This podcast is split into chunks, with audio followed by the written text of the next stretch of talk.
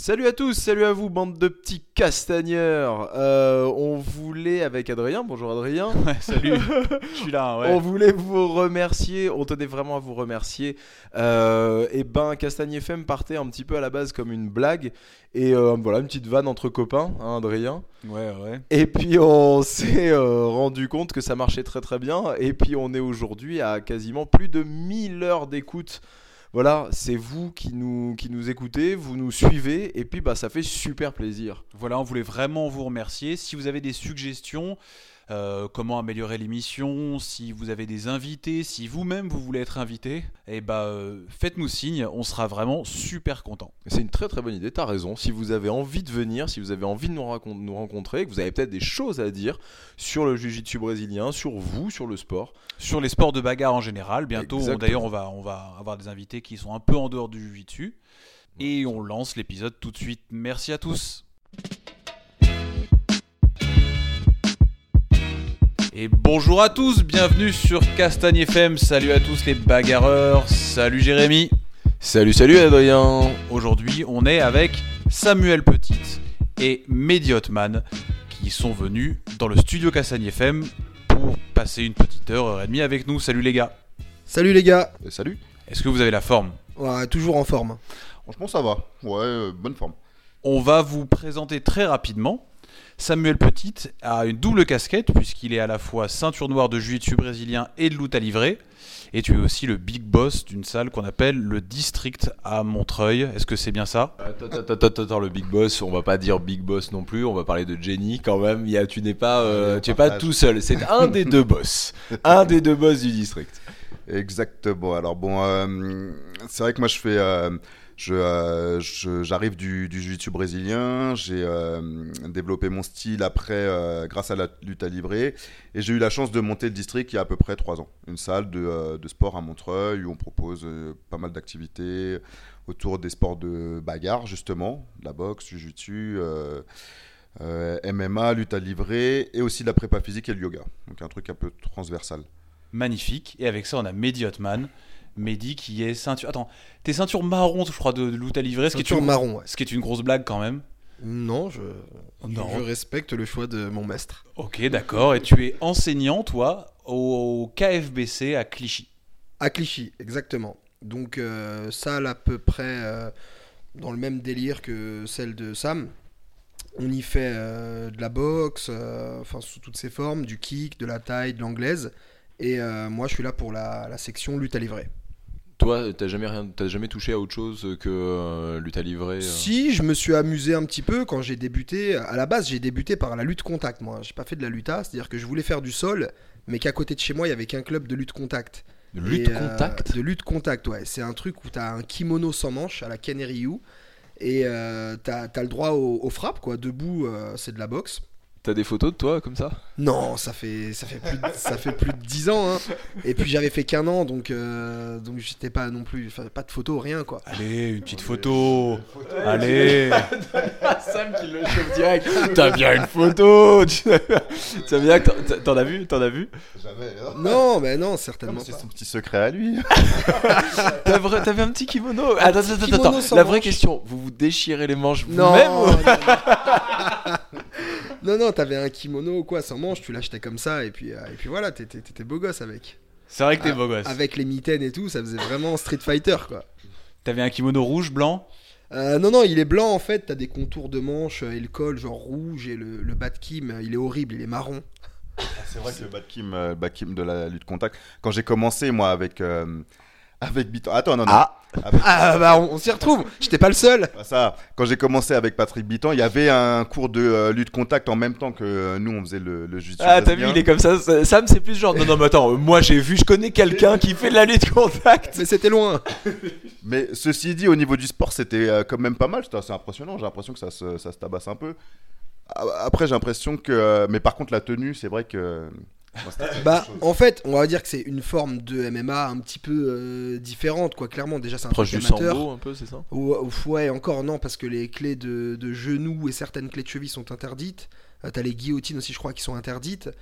Euh, et voilà, après, bon, c'est un truc qui reste amateur. Euh, moi, je voulais faire du sol à la base. C'était à 300 mètres de chez moi. Euh, J'allais d'ailleurs principalement aux, entraînements libres pour, pour pouvoir faire que du sol, quoi, parce que c'était pas mon kiff de boxer. Après, donc j'ai Pourquoi tu rigoles, Sam aussi. Pourquoi tu- Mais S'il n'y avait pas les clés de talon ou les clés de cheville ni les guillotines, euh, putain, t'as dû te Bah, découvrir. euh, C'est juste du contact. Ouais. C'est juste du contact. Mehdi est un homme de contact. On le sait. Voilà, on apprenait la bagarre avec euh, la moitié des techniques en moins. On Ouais. apprenait déjà la débrouille. Et t'a- et t'avais- et t'avais t'avais quel âge là à ce moment-là? Bon, je devais avoir 18 ans peut-être. Et là, t'as quel âge aujourd'hui? J'ai 31 ans. Ah, donc ça fait quelques temps que tu fais ça quand même. Ouais, quand même. Je te, je te- je te fais pas le, le calcul là. Parce que ça... Mais j'ai fait qu'un an de, de lutte contact. Hein. Ensuite, Ouais, voilà, c'est pour ça. Et euh, après, t'es passé directement à la lutte à Ensuite, libre. voilà, au bout d'un an, euh, faut dire que c'était un club loisir où euh, les gens allaient après le boulot pour se détendre. Euh, moi, enfin, je, je voulais être fort au sol, donc euh, au bout d'un an, voilà, j'ai changé directement de, de structure. T'as eu l'amour pour le sol tout de suite? C'est venu, euh, c'est venu comme ça Enfin, que- que- quel a été euh, Parce que tu nous dis ouais, euh, je voulais faire du sol, je voulais faire du sol. Ouais, comment? Bah à la base, c'est à cause de, de mon pote euh, Maher, que ça me connaît en plus. Ouais, ouais, ouais, on était petits. Et euh, le mec, il met- c'est un, un ami à moi hein, d'enfance. Il me dit on fait des combats et tout. Genre toi, t'as le droit de me frapper, tout ça. euh, moi, sans te frapper, je te défonce. Donc, euh, bah moi, je faisais quand même un peu de sport. Un joli conte pour enfants. Une belle histoire d'amitié, quelque chose qui s'annonce vraiment sur de bases saines. Quoi. Ils avaient 12 ans. Vas-y, toi, tu, moi, sans les mains et essaye de me défoncer. non, mais ça a commencé comme ça, quoi. Donc, euh, bah, il me défonçait, clairement, il me faisait taper dans tous les sens. Donc, je lui ai dit, écoute, euh, je vais m'inscrire dans un club et dans trois mois, je serai meilleur que toi. Donc, trois mois plus tard, j'étais meilleur que lui, mais euh, je voulais être plus fort que le meilleur du club. Et ensuite, et ainsi de suite. Et voilà, je me suis retrouvé euh, chez Flavio euh, directement. Flavio. Flavio Peroba, Santiago, euh, donc qui est, mon, qui est mon entraîneur. Je le voyais toujours dans les magazines, en fait, dans Fight Sport, tout ça.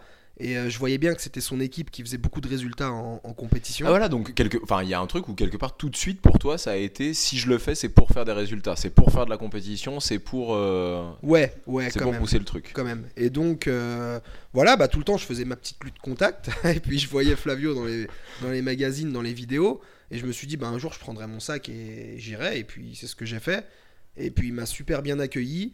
Euh, il m'a même pris sous son aile et tout. Euh, j'ai eu un, un super accueil. Et donc, voilà, je suis resté après dans, avec lui euh, pour ce qui est de la lutte à livrer. Puis, j'ai jamais changé de club. C'était il y, a- il y a longtemps finalement quand même ça. C'était il y a environ 10 ans, hein, une dizaine d'années. Ensuite, ouais, non, j'ai changé, je fais d'autres trucs, hein, je fais de la lutte, tout ça, mais je suis toujours resté chez Flavio.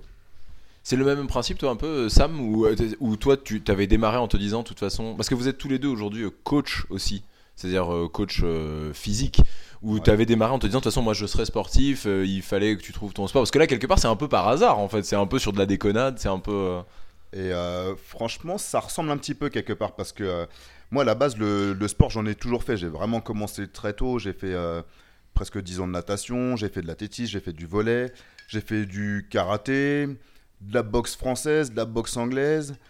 Et, Ah ouais, tout ça en même temps? Mais Est-ce qu'on en parle qu'il ait fait du volet ou pas? Non, moi j'avais demandé Ah, la là, te- est-ce- que t'as des photos de toi avec une tenue de boxe française? Non, Attends, attends, attends, la vraie question aussi quand même, c'est parce que bon après il y en a peut-être qui ont jamais vu Sam, mais juste là on est tous les quatre, Sam a fait du volet. Voilà, je veux juste, on pourrait dire aussi Sam a fait C'est du basket, tu vois par exemple. tu je suis tout petit, j'avais une super détente. Et franchement, au volet, je me démerdais bien. Autant tous les sports de balle, je suis vraiment nul à chier. Mais alors, le volet, c'était mon kiff. Et euh, bon, après. attends, attends.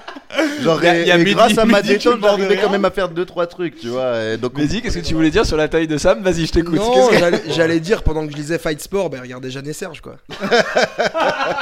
L'enfoiré. Là, je me chicotais quand même. non, le Ouais, parcours. mais quand tu rentrais, tu regardais Jeanne Ah, J'en ai fait pas longtemps. Mais franchement, je trouve que je prenais du plaisir dans ce truc-là. Et mine de rien, au final, tu vois, tu développes, on va dire, euh, des, euh, une certaine motricité, un truc un peu différent. Et euh, peut-être que c'est des trucs qui vont te servir toute ta vie. Je sais que la détente, par exemple, euh, bon, euh, c'est vrai qu'on fait pas des sauts dans tous les sens, mais quand même, ça peut nous aider, tu vois, dans notre sport. Donc, euh, bon, voilà, j'ai fait du volet, c'est une partie de ma vie, je le regrette pas, mais c'était quand même bien. Après ça, quand même, je me suis mis au jujitsu traditionnel. J'en ai fait 5 ans, je crois. Et, euh, Du jujitsu traditionnel, c'est-à-dire avec les frappes, avec la paume ouverte, on se ouais, fait tomber voilà, doucement. les Ah, t'as fait ça, toi? des trucs comme ça. euh, Ouais, et euh, il y avait pas mal de combats au sol, euh, donc euh, surtout à la fin de l'entraînement. Et moi, je, je kiffais bien le, jujitsu, mais ça me paraissait un petit peu pas faux, si tu veux, mais j'aurais bien aimé le mettre, pouvoir mettre en application sur des compétitions. En fait, j'ai un pote qui me dit, j'habitais dans, dans le Val d'Oise à l'époque, et j'ai un pote qui me, qui me dit, ouais, j'ai découvert un club de jujitsu où ils font que du sol. Jujitsu que du sol, c'est quoi C'est du- un demi-jujitsu Pourquoi ils se. Ils se Ah bah ouais, parce que là, euh, c'était pas euh, médiatisé comme ça l'est aujourd'hui. C'est-à-dire que pour toi, tu faisais quelque chose de précis qui s'appelait donc le jiu-jitsu C'est pour toi ouais. aussi, et on te dit c'est que ouais, d'accord, effectivement, je comprends. Il me dit c'est du jujitsu brésilien. Je fais mais euh, je connais. Enfin j'avais je- je- comme j'avais vu, j'avais entendu parler grâce aux premiers UFC en fait où tu voyais euh, Royce Gracie qui euh, qui chicotait tout le monde avec son kimono machin et tout. Et euh, ça c'était dans les années peut-être 99 ou 2000 tu vois. Donc ça fait presque 20 piges au final. hein. Et euh, et comment euh, et donc euh, donc il me dit bah viens viens tester et tout. Il y allait trois quatre fois. J'y suis allé. Et je me rappelle la, première fois où, je me pointe là-bas, il n'y avait pas cours, en fait. Et il y avait juste Karim, Karim Saki qui était là. Et il venait de commencer aussi, genre il y avait quelques, quelques mois, ou peut-être eu un an, j'en sais rien. Et euh, il me dit, bon, bah, il n'y a pas cours, mais euh, bah, si tu veux, on peut s'entraîner. Je fais, bah ouais, mais bon, qu'est-ce qu'on va faire? Et puis on commence à, à se chiffonner.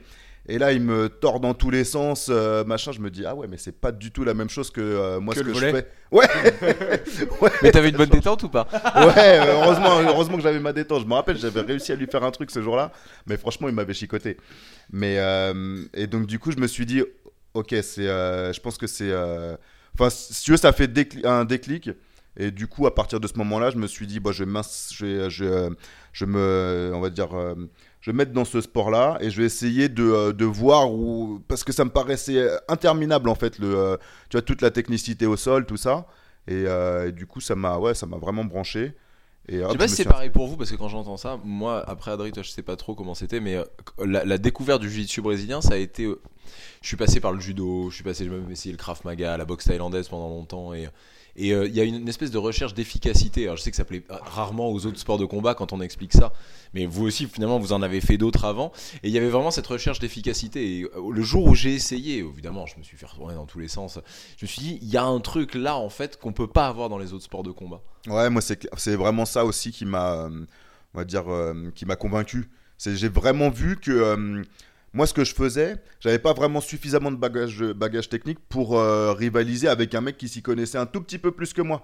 Et euh, du coup, je me suis dit waouh. euh, Alors que tu faisais quelque part du jujitsu traditionnel qui normalement a quand même de l'appréhension au sol, il y a des choses comme ouais, ça. c'est ça. En plus, j'étais pas mauvais sur le jiu-jitsu traditionnel, mais là, j'ai senti que c'était vraiment une autre planète, quoi. Et je me suis dit, ah ouais, c'est quand même euh, l'efficacité, elle est là. Et, euh, et depuis, euh, j'ai j'ai commencé, j'ai jamais arrêté en fin de compte. C'est c'est marrant, c'est toujours la même histoire. Tou- c'est Toujours. fou. C'est-à-dire, Ouais. je faisais un autre sport, j'ai découvert ça, je me suis fait tordre en 12 et je me suis dit, allez, maintenant je vais faire ça. Tous Ouais, les c'est- invités assis à ce siège ont dit la même chose. C'est pas Ah ouais toujours du volet, hein. à chaque fois là t'es le seul, hein, t'es le premier que ce soit que. Ah merde. Ou les autres ont, ou, ou les autres ont pas assumé, tu vois. en tout Ouais, non, il faisait des trucs beaucoup plus virils en fait, c'est Il y ça en que a je veux bien. dire. curling ou un truc comme ça, c'est sûr. C'était pareil pour toi, Mehdi, le- le- le- la recherche d'efficacité, c'est ce que t'expliquais en fait. Ouais, c'était la même chose parce que je me suis, euh, bah, je me suis vite ennuyé dans mon petit club euh, de, de secteur. quoi. C'était à côté de chez moi. Comme je dis, c'était un truc euh, vraiment loisir. Et euh, quand j'ai été pour la première fois m'entraîner chez Flavio, bah, très clairement, quoi, comme ça m'a dit, hein, les mecs qui avaient un tout petit peu plus d'expérience que toi, c'était impossible de rivaliser avec. Pourtant, euh, les mecs étaient même pas forcément très, très forts ou très expérimentés. C'était des gars qui étaient là depuis pas longtemps, mais euh, tout ce qu'ils avaient appris en fait était très utile. C'est-à-dire qu'ils n'avaient pas appris euh, vulgairement de techniques de merde, quoi. Et tout ce qu'ils apprenaient, c'était des techniques utiles, c'était des passages de garde, c'était des renversements. Il n'y avait rien acheté à la poubelle, quoi. Alors que je pense que tu débutes dans certains clubs de quartier, des petits trucs, bah, tu vas apprendre quand même plein de, plein de petites chinoiseries, quoi. Et- en fait, euh, moi, ça a été un petit peu pareil. Et si tu veux, euh, t'avais euh, pas mal de formes de corps ou euh, de choses qui étaient vraiment nouvelles pour moi. Et donc, déjà, développer une motricité par terre. Ah, ça, c'est le grand truc pour tout le monde. ça, Ouais, spécifique, tu vois. Et il y avait des trucs, euh, pour moi, c'était euh, ça. Enfin, bon, c'était pas intuitif. Et je me suis dit, ah ouais, mais là, on apprend vraiment déjà rien que tout seul à faire des choses et à bouger son corps euh, dans l'espace, machin, des langoustes, des trucs. Et pourtant, moi, ça faisait longtemps que je faisais du, du- un peu de sol, mais c'était, il n'y avait pas tout cet aspect technique. Et en fait, dans la construction de l'entraînement, aussi bien sur l'intensité et sur donc la technicité, euh, tout de suite, ça, a été vachement parlant. Et je sentais qu'il y avait une grosse notion d'effort. Et, euh, pareil, il n'y avait pas énormément de clubs, moi, euh, en France, quand j'ai commencé. Et, c'était vraiment charbon pour le coup. les, tu ressortais de l'entraînement, t'étais mais transpirant. C'était un peu en mode à la brésilienne, quoi. Vraiment. Euh, Ça, ça veut dire, ça, ça veut dire quoi quand tu dis c'était vraiment charbon Il n'y avait pas beaucoup de, il y avait pas beaucoup de clubs et tout. Par rapport à aujourd'hui, c'est ça que je veux dire. euh, non, euh, J'ai compris le- l'idée générale, hein, mais par rapport, à- par rapport à aujourd'hui, parce qu'il y a, enfin, mm, je vois pas, bah, quand on a tourné ensemble l'autre jour, quand je suis ressorti, bon, bah, j'en menais pas large. hein, je veux dire, j'avais bien transpiré, j'avais bien, on y a été. Quelle, quelle a été la, quelle a été la différence? Bah, physiquement, si tu veux, tu avais vraiment une- un gros en- engagement. Donc, que ce soit à l'échauffement ou pendant le combat, tu étais tout le temps euh, presque à fond, tu à fond de cale. Et en fait, euh, moi, ça m'a vraiment plu et j'ai senti que euh, cette notion d'effort, c'est quelque chose qui m'a aidé, on va dire, à construire le futur et à rester à peu près sur le même, enfin, au diapason par rapport à ça. Et du coup, du coup, ça a été super intéressant de, bah, de, de ressentir tous ces, tous ces trucs-là, en fin de compte. euh. C'est où que tu commençais, toi? C'était Habitant Academy, c'est ça que tu disais? Ouais, c'était à Saint-Ouen-l'Aumône à l'époque. D'accord. Ouais. C'est là, c'est là où donc tu as commencé. Et, et- et, euh, Flavio, euh, pour toi, Mehdi, il, il est à Monaco aujourd'hui? Aujourd'hui, ouais, il est à Monaco. Et c'était où là, à l'époque? À l'époque, c'était à Neuilly Ok, d'accord. pour moi. Ensuite, on a été à Nanterre et après, il est parti à Monaco. Il a la belle vie, quoi. Il nous a abandonnés. Et il a compris où il a compris où il fallait aller. Ouais, pareil, nous aussi, on a pas mal déménagé. euh, on a été à Saint-Ouen, après, on est allé à, à Ah, mais t'es un, t'es un produit de l'habitant Academy Ouais, ouais, moi j'étais, euh, j'ai commencé avec, euh, bah, avec Cédric et Marc. On a commencé quasiment en même temps. Cédric et Marc à, à Kapovic. Euh, après, il y a qui? Bah, Il y a Nélis euh, qui est arrivé euh, quelques temps après. Il y a eu. Enfin, des. euh, bah, en fait, il y avait les, euh, les frères euh, Olivier qui étaient là déjà depuis. Ils étaient ceinture blanc-bleu, je crois, à l'époque. euh, quand, euh, quand j'ai commencé, donc euh, ouais, on avait une équipe de ouf. En fait, euh, Ouais. L'usine à champion, tu C'est ce que sais. je suis en train de me dire parce que c'est que des noms qu'on connaît. T'as commencé avec tous ces gens-là ouais. qui ont tous été champions de quelque chose à un moment donné, et, euh, et, et- et tous ces gens sont, sont issus de l'habitant Academy. Ouais, ouais, t'avais euh, bah, Xavier Boucault, les frères Akapovic, les frères Olivier, les Nélis Tonko, et t'as des mecs comme euh, Stéphane Jacquet ou quoi qui ont jamais vraiment fait de compétition, mais par contre à l'entraînement c'est des tueurs à gages quoi. Il y avait, euh, ouais non franchement on avait vraiment, euh, enfin, bah justement je pense que cette notion d'effort et euh, d'entraînement assez dur et tout, ça a permis de garder cet engagement en fait et bah, qui nous a fait performer un peu en compète quoi. C'était pas loisir, quoi. Là-bas, c'était bagarre. Ouais, non, c'était pas loisir, c'était pas très rigolo, tu vois, même au niveau, au niveau euh, bon, de l'ambiance, on s'entendait bien, tu vois, mais euh, fallait pas trop la ramener. euh, voilà, tu venais pendant une heure et demie, tu, euh, tu la fermais et puis tu t'en chiais, quoi. Ambiance dojo japonais, quoi. T'avais rien à dire et Ouais. où c'était sérieux? Ouais, ouais, ouais, un peu, ouais, franchement. Et ça t'aimait vraiment? Parce que moi, je te vois là, t'es à la cool. Enfin, quand on Bah. passe chez toi à Montreuil à District, c'est cool.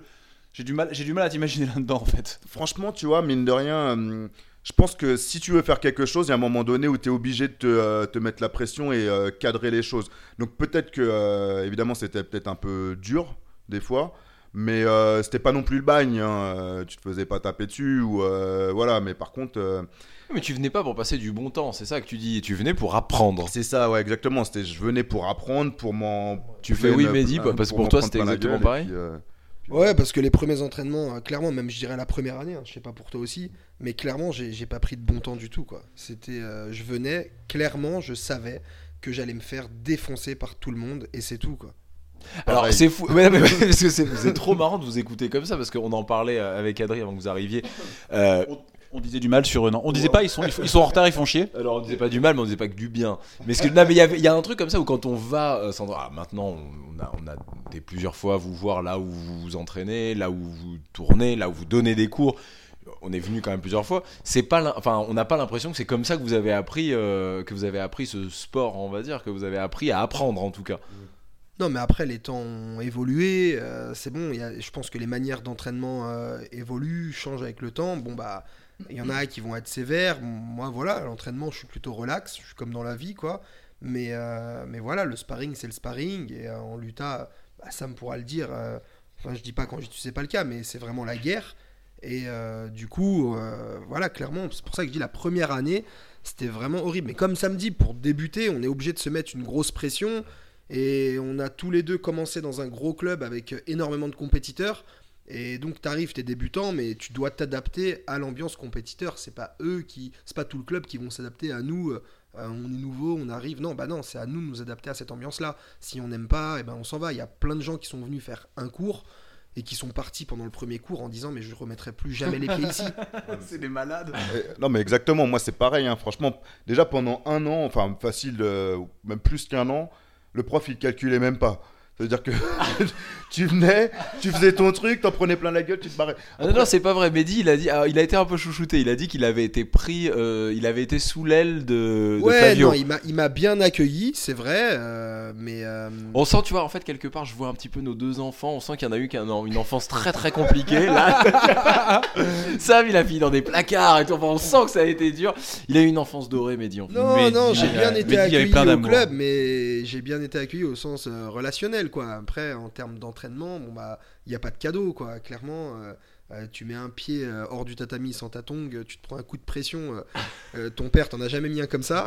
Surtout pour le coup, Flavio, il rigole pas vraiment avec ça. hein. Plusieurs fois, quand j'en ai un peu discuté avec lui, forcément, on parlait un petit peu de ça et de machin. C'était un petit peu. c'est que, ouais, lui, il, voilà, il aime pas trop Il ça. a hein. l'esprit traditionnel. Voilà, il a un côté hyper respect. fait. Après, je pense qu'il a une image aussi un petit peu qui correspond pas à ce qu'on ce qu'on balance en France. hein. Moi, des fois, il y a des mecs qui m'ont dit c'est vrai, quand t'arrives en retard, tu prends des coups de ceinture ou tu fais ci. mais- Bah non, c'est pas vrai. T'arrives en retard, euh, euh, t'attends qu'ils te disent de monter sur le tapis et puis tu fais ton entraînement comme tout le monde, quoi. Bah là tu dis ça en rigolant mais je pense que Sam euh, parce que là depuis tout à l'heure il est là il, est, tu sais, il devient rouge il a les yeux qui, euh, qui- C'est- Des non, gouttes c'est- de transpiration. C'était pas le bagne non plus. Mais franchement, après, bon, peut-être c'est la personnalité. euh, moi, Patrick, c'est euh, c'est quelqu'un avec qui j'ai, euh, je me suis toujours entendu. Je l'ai suivi pendant plus de 10 ans. Euh, mais c'est vrai qu'au début, il te calculait pas. T'arrivais, tu faisais ton truc, euh, genre il te disait bonjour, il te disait au revoir, il te enfin, il montrait les techniques, il faisait son cours. Et euh, tu l'as, tu t'étais là en train de parler pendant qu'il il expliquait. Bon, pareil, il te défonçait la gueule direct. Mais, mais bon, si tu veux, après tu l'acceptais. Tu vois, c'était lui le, le, le patron du truc. Et puis en- moi, ce que ça m'apportait, si tu veux, euh, je trouvais que c'était presque justifié. Parce qu'au final, quand je vois en fait les euh, produits qui sont sortis de là et ce que ça a donné, eh, on n'est pas sorti traumatisé, tu vois. C'est que des mecs à la cool qui, euh, sortent de là. Mais par exemple, euh, c'est des trucs, des notions que j'ai conservées moi dans mon entraînement. Peut-être je suis cool et tout, euh, genre à la salle, machin. Mais c'est vrai que quand je, quand je donne le cours et, euh, que tu, tu en prépares euh, des compètes ou quoi, euh, je rigole pas. Même des fois, je peux être un petit peu, euh, pas méchant, mais euh, voilà, je vais, euh, je vais être assez, assez sec et euh, si tu veux, on n'est pas là pour. Enfin, pareil, il y a tous les, tous les niveaux. Il y a, des gens qui font ça en loisir, il y a des gens qui font ça en, on va dire, en, qui, veulent faire de la compète. Mais quoi qu'il en soit, j'essaye de mettre une certaine rigueur dans, dans l'entraînement et surtout dans le, dans le tout ce qui est la merde là, comment ça s'appelle Pas la pédagogie, mais la euh, la enfin, façon d'enseigner Ouais, voilà, le sérieux, tout ça. Je fais, euh, voilà, j'essaye de rester assez, assez sérieux dans le, dans le truc, quoi. Peut-être qu'à l'époque aussi, il n'y avait pas beaucoup de concurrence. C'est peut-être ça aussi. Aujourd'hui, euh, quand un club, euh, le mec t'envoie chier, tu retournes pas, tu vas ailleurs où t'es bien reçu. Et basta, quoi. À l'époque, euh, ils étaient trois. En gros, euh, c'était la même ambiance partout. Non, tu sais quoi, je pense que même avec de la concurrence, euh, tu mets les pieds, comme il a dit, hein, tu t'en ressors pas traumatisé, tu mets les pieds dans une école, c'est des compétiteurs, l'entraîneur rigole pas, mais tu comprends vite que c'est justifié. Et puis euh, voilà, si, je pense que si tu recherches euh, un club pour évoluer en fonction du relationnel que tu as avec ton entraîneur ou tes partenaires, c'est pas comme ça que tu vas évoluer. c'est important quand même Ouais, c'est important, bien le sûr. soutien le, le côté pouce au cul ce qu'on appelle euh, c'est c'est important quand même C'est important. ouais, là d'après ce que dit ça après là on en rigole et c'est un peu il y a sûrement un côté un peu extrapolé mais moi de ce que j'entends c'est que quelque part t'as envie de faire de la compète super j'ai envie de te dire euh, vas-y mon loulou tu vois t'occupes pas de moi vas-y vas-y fonce va faire ta compète je sais même pas s'il venait vous voir s'il venait vous vous débrouillez tout seul tu vois c'est quand même c'est quand même euh, Enfin, c'est compliqué quand même d'évoluer vraiment et de, performer vraiment quand tu te dis, bah, quelque part, la personne qui devrait s'intéresser à mes résultats s'en fout complètement, quoi. Par, rapport à ça, ouais, t'as pas vraiment tort. Franchement, si j'ai vraiment euh, un petit reproche à faire à, mon ancien prof, c'est euh, par rapport au, soutien par rapport à tout ça. On nous, on était vraiment, on avait tous envie d'aller en, en compète. On y allait, mais la plupart du temps, on s'organisait tout seul et puis on ça. se coachait entre nous. C'est Et- compliqué, euh, Mehdi, quand même, ça un peu, non? Ouais, c'est vrai, c'est vrai. Mais après, bon, c'est c'est ça. Si tu vas dans un club euh, compétiteur, euh, il y a un moment, il faut privilégier ou l'ambiance ou tes ambitions. Si tu veux évoluer et que tu sais que les meilleurs sont dans une école où ça rigole pas, où on va faire attention à toi au bout d'un an, eh ben c'est pas grave, tu prends sur toi, tu vas, tu fais la bagarre, tu fais tes preuves, et puis ensuite, eh ben t'intégreras l'équipe et euh, le relationnel forcément, euh, il s'élargira, tu connaîtras plus de monde, on sera plus cool avec toi parce que bah, parce que tu seras un peu plus fort, hein, c'est triste à dire, mais souvent c'est comme ça. Et voilà. Après, je comprends aussi celui qui va se dire bon bah j'aime pas, lui c'est un con, bah je vais dans un autre club, ouais. Mais après, euh, tu sais pas ce que tu retrouves dans l'autre club, quoi. Très clairement, maintenant, oui. Ouais, ce que tu dis, c'est a qu'un compétiteur, en fait, ne peut pas penser comme ça. Ne peut pas se dire, il y a un con, le prof est un con. voilà. Si c'est le meilleur club, si Voilà. pour toi c'est l'usine Moi, à demain, champion, tu ouais, me il n'y en a dis, pas 15 000. hein. C'est que c'est là qu'il faut aller, stop. Voilà, C'est ça, voilà. Demain, tu me dis, il y a un super club sur Paris, euh, il y a que des compétiteurs et tout, mais ça parle pas, l'ambiance elle est pourrie. Mais par contre, vous allez apprendre des trucs de dingue et vous allez vous faire la guerre. Bah, c'est là que je vais aller, forcément. Ouais, pareil. Moi, je- enfin, là, tu as, vraiment bien, bien synthétisé la chose. Euh, c'est vrai qu'à l'époque, il n'y avait pas énormément de concurrence, mais moi, je suis allé. euh, L'ambiance n'était pas terrible euh, au début, surtout quand enfin, l'intégration n'est pas facile es obligé vraiment de faire tes preuves. Mais moi, ça m'a été, tu vois. Et pareil, Patrick, c'était un mec, enfin, c'est encore un mec super fort, tu vois, qui nous a vraiment. Rentré dedans, chaque randori c'était la guerre, hein, jamais. Moi des fois je leur laisse des petites ouvertures à mes élèves, euh, machin, et ils te laissaient rien, genre. franchement pour le coup. c'est- Jamais. Ah non, là, jamais, euh, franchement, euh, je sais même pas si j'ai réussi déjà à le faire taper, tu vois, genre en- dans toutes les. euh, Tu devrais t'en rappeler quand même si tu l'avais fait. bah, ouais, je crois que je m'en rappelle une fois, mais bon, j'ai pas trop envie de balancer. mais euh, non, super fort comme type. Il est fort, il est fort. Ouais, super, super fort. Et du coup, euh, moi, je me disais, bon, euh, si tu veux, l'am- l'ambiance, elle a commencé à se décontracter au bout d'un an, exactement comme euh, a dit. Quand euh, il a vu que, bon, bah voilà, j'étais impliqué, je venais m'entraîner tout le temps. Et puis, euh, puis, mine de rien, je ramenais aussi mes potes. J'ai deux, trois potes, Franck, Fabio, qui, qui sont encore dans le game. Et, qui, et Franck qui s'entraîne encore avec moi.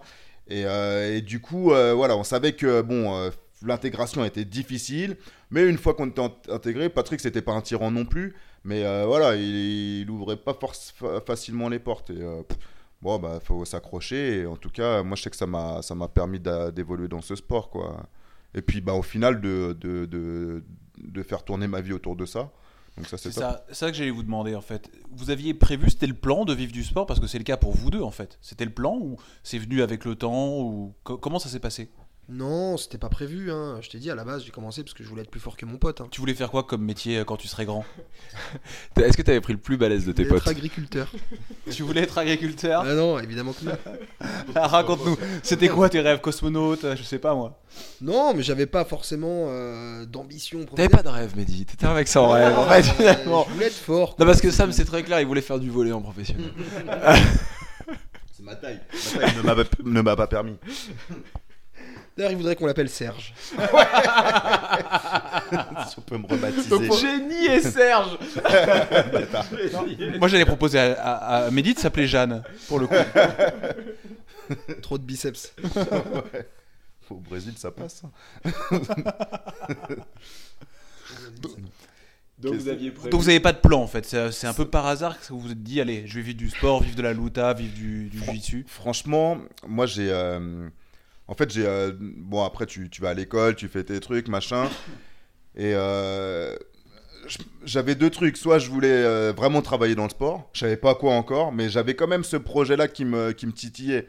Et euh, bah, j'ai pas trop envie de me dévoiler non plus, parce qu'on se fout de ma gueule encore. Mais non, Mais vas-y, sinon- allez sinon- Ah non, non, non, non, non, non, allez Qui s'est moqué ici? Qui s'est moqué? Jérémy, tu t'es moqué Ah quelqu'un? ouais, ouais, Je pète la gueule de celui qui s'est moqué, dis-moi. Non, sinon. C'était quoi ton projet? Sinon, c'était soit je travaillais dans le sport, soit je travaillais dans un truc un peu plus euh, nature, tu vois, au Il contact pas des dire. animaux, ou un truc comme ça. Et, Oh, bah, euh, c'est cool, il genre voulait être agriculteur lui, attends, Ouais. ouais. ça va, non mais c'est cool. Mais genre veto ou un truc comme ouais, ça? voilà, ouais, je voulais faire ça en fait.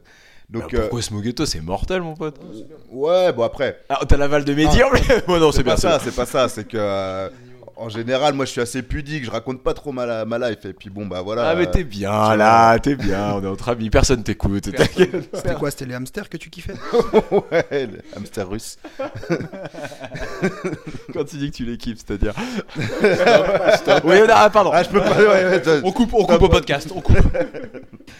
Non, mais voilà, en fait, j'ai- euh, et si tu après, au niveau du cursus, cursus euh, scolaire, moi, ça a été un peu en dents de scie. J'aimais bien l'école. Enfin, je le faisais parce que, parce que voilà.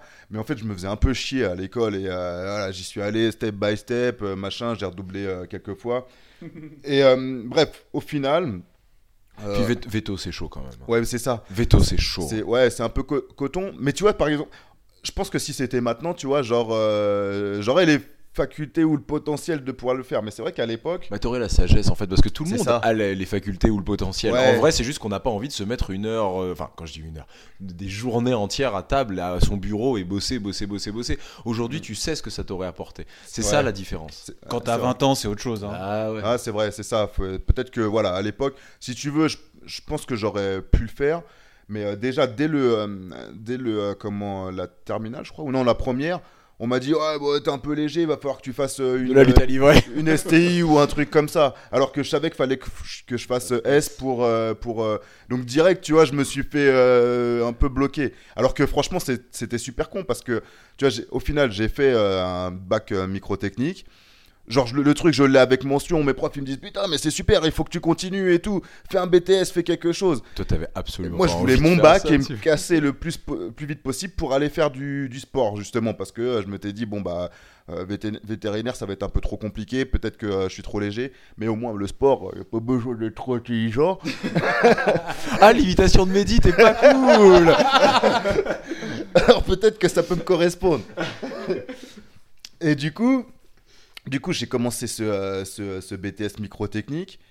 Et euh, Tu sais qu'on a, fait- on a le même parcours? Ah ouais? Tu sais que j'ai un bac et un BTS microtechnique, moi Ah aussi. ouais, Ah ouais. euh, Sauf que T'as moi, fait ça où? j'ai fait à, à Diderot, je crois, à Paris. Au, Ah, c'est à ça. avait deux lycées, il y avait le mien Ouais, à c'est Sarcelles ça. et le tien à. Ouais, c'est à- ça. Et en fait, il y avait à Sarcelles ou ça. Et en fait, et moi, pareil, je voulais, franchement, j'y allais vraiment à reculons. Et c'est mes profs qui m'ont appuyé le truc, qui m'ont dit, ouais, faut que t'ailles là et tout, c'est le meilleur lycée, hein. Putain, j'arrive là-bas et là, je comprends rien du tout. Genre, et je me dis, oh là là là là, T'aurais dû, dû venir à Ouais. Sarcelles avec nous. peut-être. là, là t'inquiète, c'était plus adapté. Ah ouais. Ah non, mais laisse tomber. En plus, c'était des semaines de ouf. euh, je, partais, je partais le matin à 6h de, de chez moi. J'habitais dans le Val d'Oise. Enfin, bon, bref, j'étais. euh, ça, ça, me- ça me plaisait pas. Au final, j'ai lâché le steak. Au bout de 6-7 mois, j'ai fait, bon, allez, j'arrête. Et j'ai commencé à bosser euh, en intérim, faire des trucs, euh, des petits boulots, euh, des petits trucs comme ça.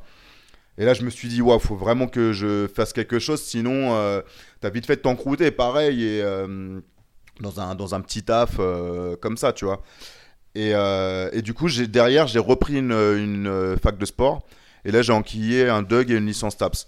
Et au final, pareil, il fallait soi-disant un, un bac S pour, pour faire ça.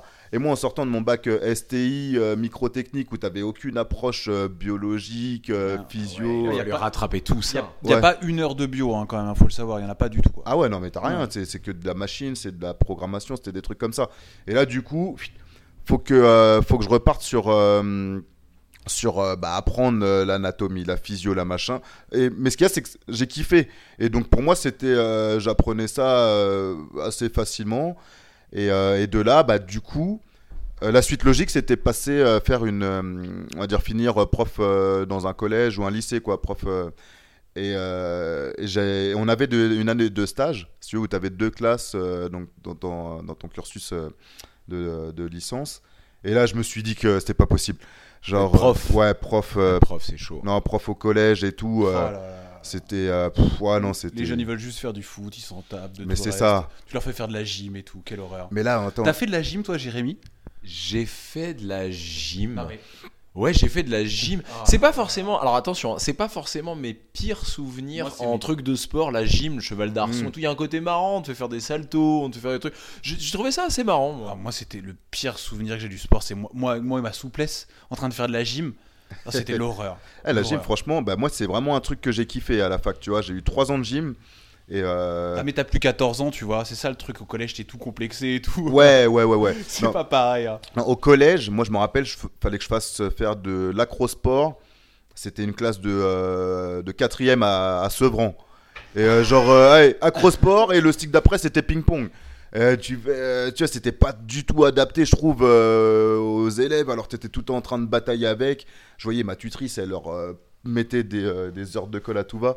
Enfin, bon, bref.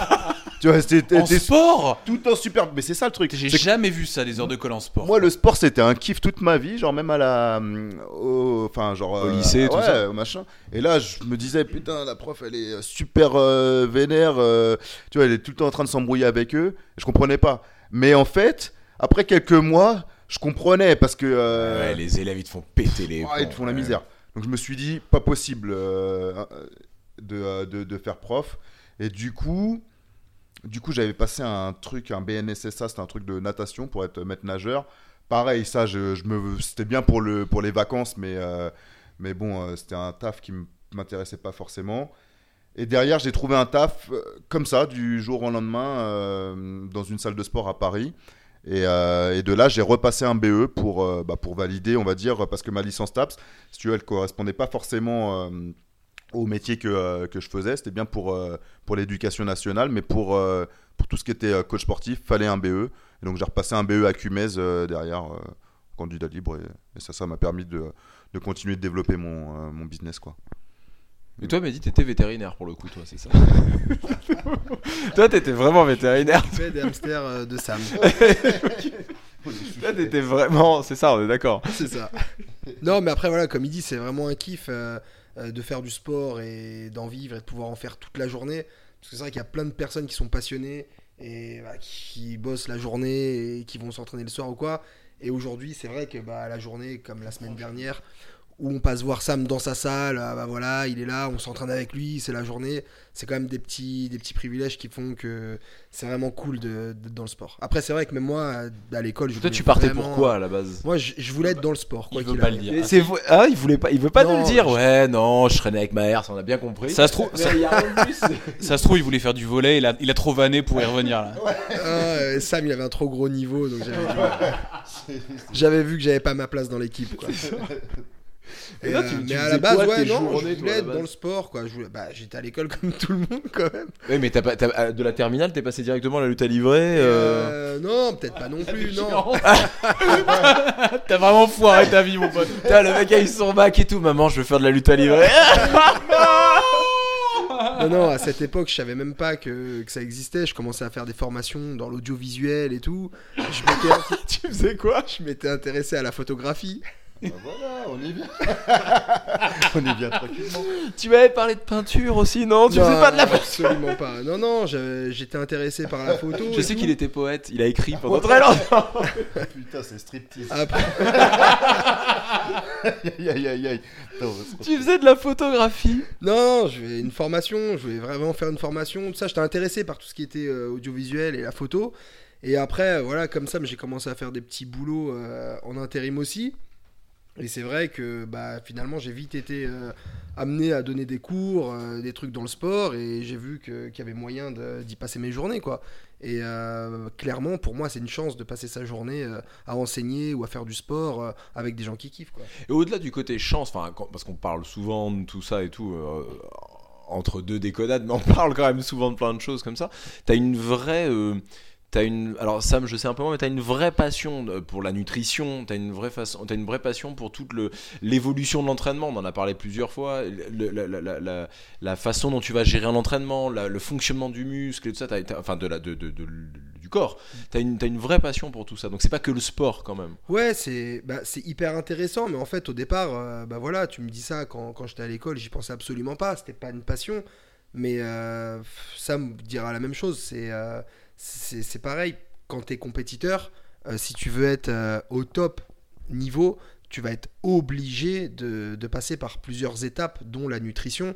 Bon, après, t'en as qui ont des génétiques, voilà. où- Ouais, mais tu peux avoir ton entraîneur. On, on parlait d'entraîneur. Tu peux avoir ton entraîneur qui te dit écoute, Loulou, là, pendant cette semaine, tu fais ça. Cette semaine-là, tu vas faire ça. Et toi, quelque part, ça te passe largement. Ouais, mais moi j'aime bien comprendre pourquoi Voilà. je fais quelque chose. C'est-à-dire, euh, tu vas me dire, voilà, il faut manger ça, ça, ça. Bah, je vais te demander, ok, pourquoi il faut que je mange ça? Quel effet ça va avoir sur mon corps Et pourquoi il ne faut pas que je mange ça J'ai envie de tout savoir.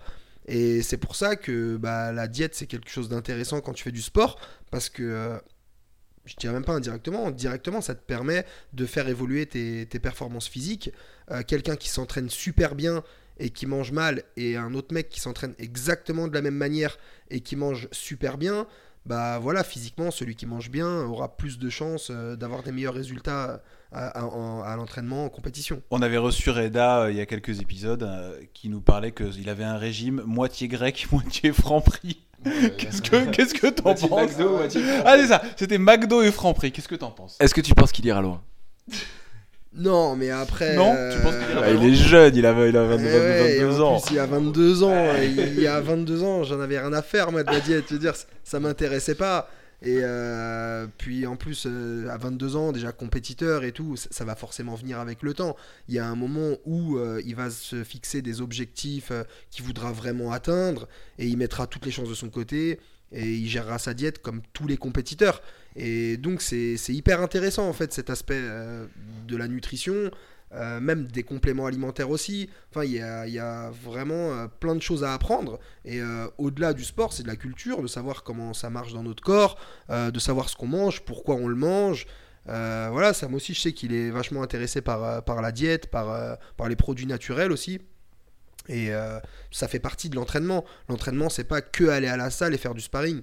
C'est s'entraîner, bien sûr, sparring technique, mais à côté, bah, c'est se coucher tôt, c'est se lever tôt, savoir une bonne hygiène de vie, ne pas boire d'alcool, ne pas trop sortir. Enfin voilà, c'est un tout. C'est pour être un, un sportif euh, vraiment accompli, un sportif de haut niveau. Si on se fixe des, des vraies échéances, il faudra mettre vraiment toutes les chances de son côté. Vous buvez pas d'alcool? Absolument jamais. Vous sortez pas? Attends, mais- Jamais. Eh, moi, j'ai quand même de... j'ai des origines antillaises, hein, tu sais. Le rhum, ça fait partie de la culture. Tu sais, tu peux pas passer à côté. Ça Non, fait mais partie de après- la diète un peu Bah, quelque aussi. part. Voilà, c'est du bon Eh, sucre. Puis Sans gé- déconner. gé- génétiquement, t'absorbes, ça, ça te fait rien, Tu toi. prends une cuite au rhum, le lendemain, t'es tracé sec. Non, mais après, voilà, ouais, bien sûr, j'aime bien des fois manger un sandwich. euh, Après, ça, ça fait pas. Ah ça c'est ton Ah, petit délire. T'es un thug mon frère.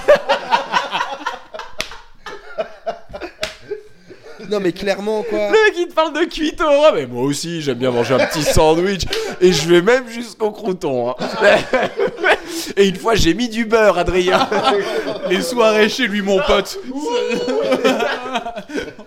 Non, mais en plus, pour ma part, j'ai tendance à stocker quand même. Si je fais, si je fais n'importe quoi, ça a vite un impact sur mon corps.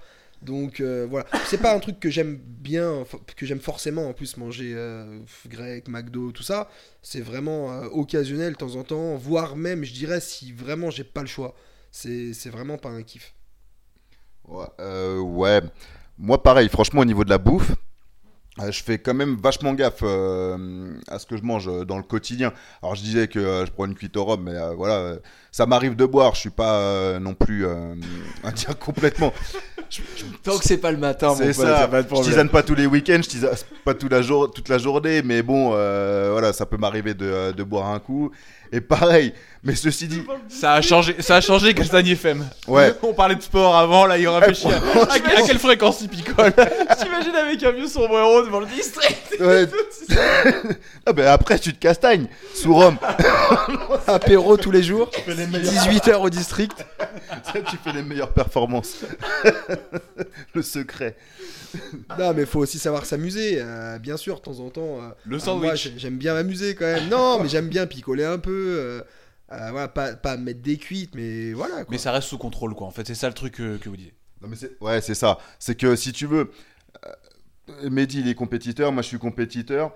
Ça veut dire qu'il y a une compétition. Tu sais que pendant un mois, je vais pas boire un verre de quoi que ce soit, euh, machin. Après, tu es un peu en relâche. Bon, bah, tu peux t'au- t'autoriser une petite, euh, une petite déconnade euh, entre potes. Et mine de rien, ça fait quand même du bien aussi. Parce que au final, je me rends compte que moi, je combats depuis, euh, bah, depuis que j'ai commencé le, le jujitsu. Et euh, mais combien de fois, genre mes potes, ils, ont, ils sont là, ah, c'est l'anniversaire d'un tel et tout. Ah bah non, moi je reste chez moi tout seul parce que le lendemain, faut que je me lève tôt parce que je combats. Et genre, je suis passé à côté de plein de, euh, de soirées. Donc, Surtout qu'en plus, à, à ce moment-là, en plus, le truc, c'est que beaucoup de compétiteurs sont comme ça. Ils ont un niveau, on va dire, euh, à peine régional. Ils auront jamais de niveau de national. Ils auront jamais... Et c'est énormément de sacrifices pour peut-être rien du tout. mais c'est ça, mais surtout même dans le jujitsu ou dans la lutte à livrer. hein. Faut pas croire, euh, bon, nous on fait des trucs là, mais euh, ça crève pas le plafond non plus. Faut pas se, faut pas se dire qu'on est. Non, des, mais enfin, euh, vous en vivez quand même. hein.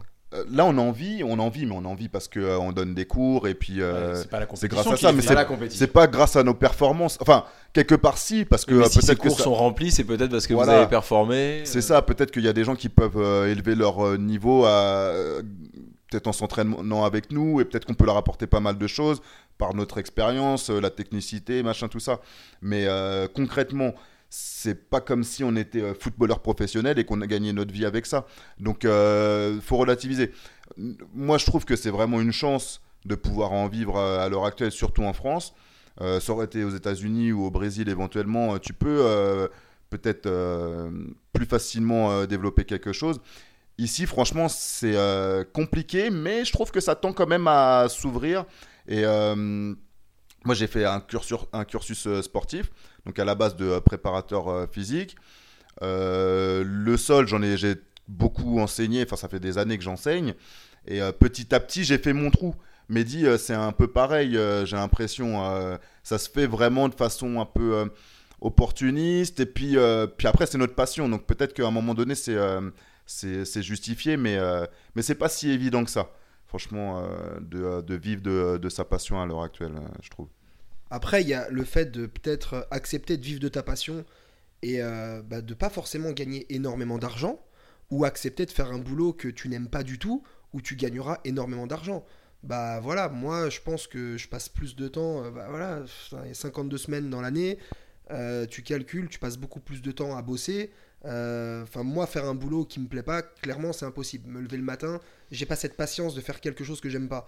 Bah donc j'ai choisi et c'est mon choix. Je préfère gagner moins d'argent dans ma vie, euh, vraiment si c'est le cas, mais au moins me réveiller, être relax dans ma tête, faire vraiment ce que j'aime. Donc voilà, on, a, fait quand même pas mal de sacrifices, comme il dit, des soirées d'anniversaire, des trucs, on en a loupé plein. Bah, c'est là qu'on voilà, qu'on a, nous, on a fait nos efforts, on a fait des combats, ça nous a permis de gagner en, en crédibilité pour donner des cours. Et, euh, et voilà, aujourd'hui, bah, on s'en contente. Maintenant, quand on nous voit, on est plutôt simple, on n'est pas dans la frime, euh, que ce soit dans le matériel, dans les vêtements, bah, on vit euh, plutôt simplement. Quoi. Ce qu'on aime, je pense, pour Sam aussi, euh, le kiff pour un mec comme nous, c'est quoi? C'est de, voyager, de s'entraîner avec des étrangers, de faire des rencontres, les vraies valeurs. On va parler de vraies valeurs. Ouais, franchement, là, pour le coup, ouais, c'est euh, encore une fois bien résumé. Eh, mine de rien, franchement, on se ressemble quand même. hein. Vous les voyez pas, mais ils sont sur le même canapé, avec le même micro, ils sont très proches l'un de l'autre. On est peut-être à l'aube de quelque chose. Oh non, ouais. ça fait des années, c'est Ouais, plus l'aube du tout, ça fait des années. Ouais. ils se- Oh là, ils se. Bah, bien sûr. Non, Tu les as vus quand ils se sont retrouvés l'autre jour, là, quand. Oh là là, ils se sont sautés dessus. On n'a pas dit qu'on en parlait pas. C'était incroyable. J'avais rarement vu des gens se battre comme ça. On aurait, on disait, on aurait dit comme deux chiens un peu foufou là. C'était beau. Bah ouais, mais ça faisait longtemps, mon pote, tu vois. c'est normal. Non, ça, c'est les vrais combats, en fait. C'est juste que t'as pas l'habitude. Ah non, j'ai pas l'habitude. Donc clairement, c'était. euh, Ah, mais ça l'a impressionné, laisse tomber. Ouais, J'en ai pris plein la vue. Je savais pas que t'étais capable de ça, Mehdi. Parlez-nous un peu de votre sport, parce que alors moi, pour ma culture, je connais très peu la lutte à livrer. Euh, je sais pas, euh, Sam, si tu te considères plus euh, luttador que Jujitsuka. Je sais pas trop si tu, même si tu fais une différence. Bon, pour Mehdi, c'est c'est très clair. Mehdi n'a jamais mis de kimono. Mais Mehdi est ceinture blanche en jiu-jitsu brésilien. Voilà. ça va te prendre, faire prendre de la moelle, tu vois. Non, franchement, euh, il y a toujours eu la petite guéguerre euh, jiu-jitsu brésilien, lutte à livrer.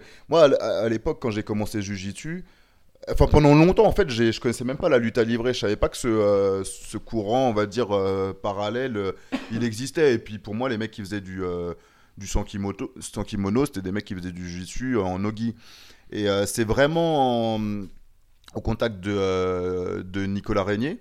En fait, je faisais des euh, avec un, pote là, Bruno, Bruno Viveros, je vais citer son blaze. On a mis en place des, des séjours sportifs. Et donc l'idée, c'était d'aller un petit peu à droite à gauche, s'entraîner et rencontrer dire des, des, des champions de la discipline. On est parti en Californie, Brésil, Floride, New York, bref, euh, que chez des pointures. Et, euh, et notre premier séjour, en fait, c'est, euh, on l'a organisé en collaboration avec Nicolas Régnier il y a quelques, quelques années. Et lui, il, avait l'habitude de- d'organiser des petits trucs au Brésil, de ramener 3-4 gars à lui. Et là, il... Au sein de la NR Fight, en- de la NR Fight, en fait, c'était pas, c'était pas euh, des séjours euh, qu'il organisait lui, on est d'accord. C'était ces gars à lui qui l'emmenaient. Voilà, c'est ces Ouais, gars à lui qui l'emmenaient. Il, a, il ramenait 3-4 mecs et puis ils allaient s'entraîner euh, là-bas. Voilà. Et puis, en fait, il était vachement sollicité. Les gens, ça, leur, ça les branchait pas mal d'aller à droite, à gauche, pouvoir s'entraîner, visiter le pays, profiter, faire un peu la fête, tout ça, machin. Et donc, on s'est dit, bah écoute, nous, on organise des trucs. Si tu veux, on peut t'aider à l'organiser. Et là, on a ramené euh, 30 personnes euh, au Brésil pendant un mois. Et franchement, c'était euh, super. euh, Enfin, c'était une super, expérience. Et c'est vraiment. Et, donc, moi, Nicolas, euh, j'avais entendu parler, mais je le connaissais pas plus que ça. Je savais qu'il faisait du, euh, du sans kimono, mais je savais pas que c'était vraiment de la lutte à livrer. Et en fait, j'ai vraiment découvert ce euh, courant en partant là-bas euh, au contact de Pequeño et, euh, et son frère euh, Leozada. C'était il y a combien de temps ça Pour moi, t'avais fait de la lutte à livrer euh, en même temps que le jiu-jitsu brésilien et ça avait été un parcours super pareil. Parce que t'es ceinture noire de lutte à livrer aussi. Ouais, je suis ceinture noire en lutte à livrer, mais je combattais déjà en nogi, mais pour moi c'était du jiu-jitsu sans kimono. Et là, j'ai vraiment vu que ce, cette lutte à livrer, c'était un sport à part entière comme le volleyball ou euh, n'importe quoi, tu vois. Ou l'école vétérinaire, tout ça. ouais, ouais. Et donc je me suis dit, ah mais en fait ça existe, c'est un, sport qui existe. Et euh, en fait c'est surtout au niveau de, euh, de l'attitude et, euh, et des techniques, des, des trucs qu'on n'employait pas au, au jiu-jitsu brésilien. Et euh, moi j'ai trouvé que ça m'a vraiment complété euh, mon sol. Et, euh, et là du coup j'ai fait le distinguo entre jiu-jitsu et lutte à livrer. Donc moi je, euh, je pratique les deux. Euh, je trouve que jiu-jitsu c'est bien parce que tu... Je trouve que tu prends plus de force à force de tout le temps tirer sur le kim et tout. Tu prends de la vraie moelle dans les bras et, euh, et ça peut euh, te permettre de poser un peu plus ton. euh, Non, Mehdi, Ton- t'as ton pas. Mehdi a pas l'air d'accord. Attends, attends. mais, mais après, c'est vrai qu'au niveau du, de la lutte à livrer, l'engagement il est beaucoup plus énervé. Et, euh, et au niveau euh, de la vitesse d'exé- d'exécution, de l'explosivité et aussi de la force, mais c'est de la force différente parce que ça va, ça un peu moins jouer dans les avant-bras, ça va être vraiment dans les biceps, dans, les, euh, dans le dos, dans les. enfin bon, bref, c'est pas tout à fait la même, les mêmes chaînes, musculaires que tu vas, on va dire, utiliser. Et, et là, et là, franchement, je me suis dit, ah ouais, putain, en fait, ces deux sports-là, ils sont vraiment complémentaires. Et, euh, et je comprends pas pourquoi est-ce que euh, c'est parti en guerre comme si euh, chacun voulait, euh, on va dire, défendre son bout de gras. Pour moi, c'est deux, c'est autant, enfin, je comprends que moi, personnellement, maintenant, je préfère le, la lutte à livrer, à pratiquer, et je me sens, on va dire, mieux et plus fort là-dedans que dans le jujitsu. Et parce que le jujitsu, je trouve que c'est moi, c'est euh, beaucoup plus technique. Moi, je suis pas quelqu'un de euh, très très technique à la base. Je veux être instinctif, explosif et, euh, et voilà. Mais euh, donc le style lutte à livrer, il me correspond plus, je pense, que, que le style jujitsu. Mais mais bon, je respecte les deux. Et après, il faut soit il y en a qui préfèrent l'un, soit il y en a qui préfèrent l'autre. Pour moi, je pense que c'est bien de, de faire les deux. Ça reste le même sport et, et ça ouvre des autres perspectives, quoi. Après, franchement, en ceinture noire de jiu-jitsu brésilien Nogi, par rapport à de la lutte à livrer, je crois que la seule différence, c'est les clés de talon. Sinon, c'est exactement pareil, c'est les mêmes règles. Ouais, mais Ah, peut-être le comptage de points, je sais pas. Non, c'est vraiment une attitude. Je pense que même euh, Mehdi, il a l'habitude de tourner avec des mecs qui font du jiu-jitsu. Tu sens que le style, il est pas tout à fait euh, pareil. Là, c'est plus percutant. Je trouve que c'est plus euh, instinctif. Tu vois, tu sens que ça vient de euh, du fin fond du trou du cul des favelas, quoi. Le sport, c'est- vraiment. Et, et justement, moi, quand je l'ai découvert, c'est vraiment en allant au Brésil que des mecs avec des têtes cassées qui veulent te euh, plier à tout va. Et donc là, tu dis, ah, mais attends, c'est ça ce sport en fait. Je dis, ah ouais, d'accord. Et donc, euh, si t'as une attitude un peu, tu commences à te mettre sur le dos, machin, euh, les mecs, ils te butent en 10 secondes. Donc, t'es obligé d'aller au contact et d'être à l'initiative. Donc, c'est ça que, que je trouve différent, on va dire, avec le, le jujitsu, par exemple. T'as jamais été attiré, toi, par le jiu-jitsu brésilien, Mehdi Non, jamais une fois ou deux, j'ai mis le Kim parce que j'étais dans, je me suis retrouvé dans des open mat avec des potes où on me disait vas-y essaye, euh, mets une veste, mets un pantalon et t'essayes voir un peu ce que ça donne. Et je sais pas, non, j'ai- pas accroché. Là, je pense euh, à m'y mettre, pourquoi pas. J'aimerais bien tester de nouvelles sensations parce que euh, bah, j'ai fait beaucoup de luta. Ensuite, j'ai vraiment voulu perfectionner mon jeu, donc j'ai été, j'ai été faire de la lutte, de la lutte libre, au cercle de lutte des Hauts-de-Seine. Et euh, bah, la lutte encore, ça m'a fait découvrir euh, un nouveau style. euh, pareil, quoi, c'est hyper physique, c'est complètement différent. C'est encore une autre attitude, ça a changé mon sol.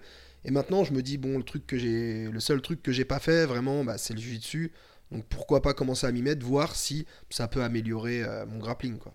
D'un œil extérieur, attention, hein, je dis bien d'un œil extérieur, hein, et après avoir discuté avec beaucoup de personnes différentes et tout, est-ce qu'il n'y a pas un côté un peu plus fermé dans la lutte à livrer qu'il y a dans le jiu-jitsu brésilien? J'ai l'impression que dans le jiu-jitsu brésilien, on peut être ouvert à des techniques de judo, on va être ouvert à des techniques, euh, des choses comme ça, et en, en- en lutte à livrer, c'est la sensation que j'ai, mais de super loin, hein, Mehdi, parce que je te sors directement à vouloir. J'ai j'ai ce- j'ai cette sensation qu'il y a un, c'est un, y a un côté genre on touche pas à notre sport.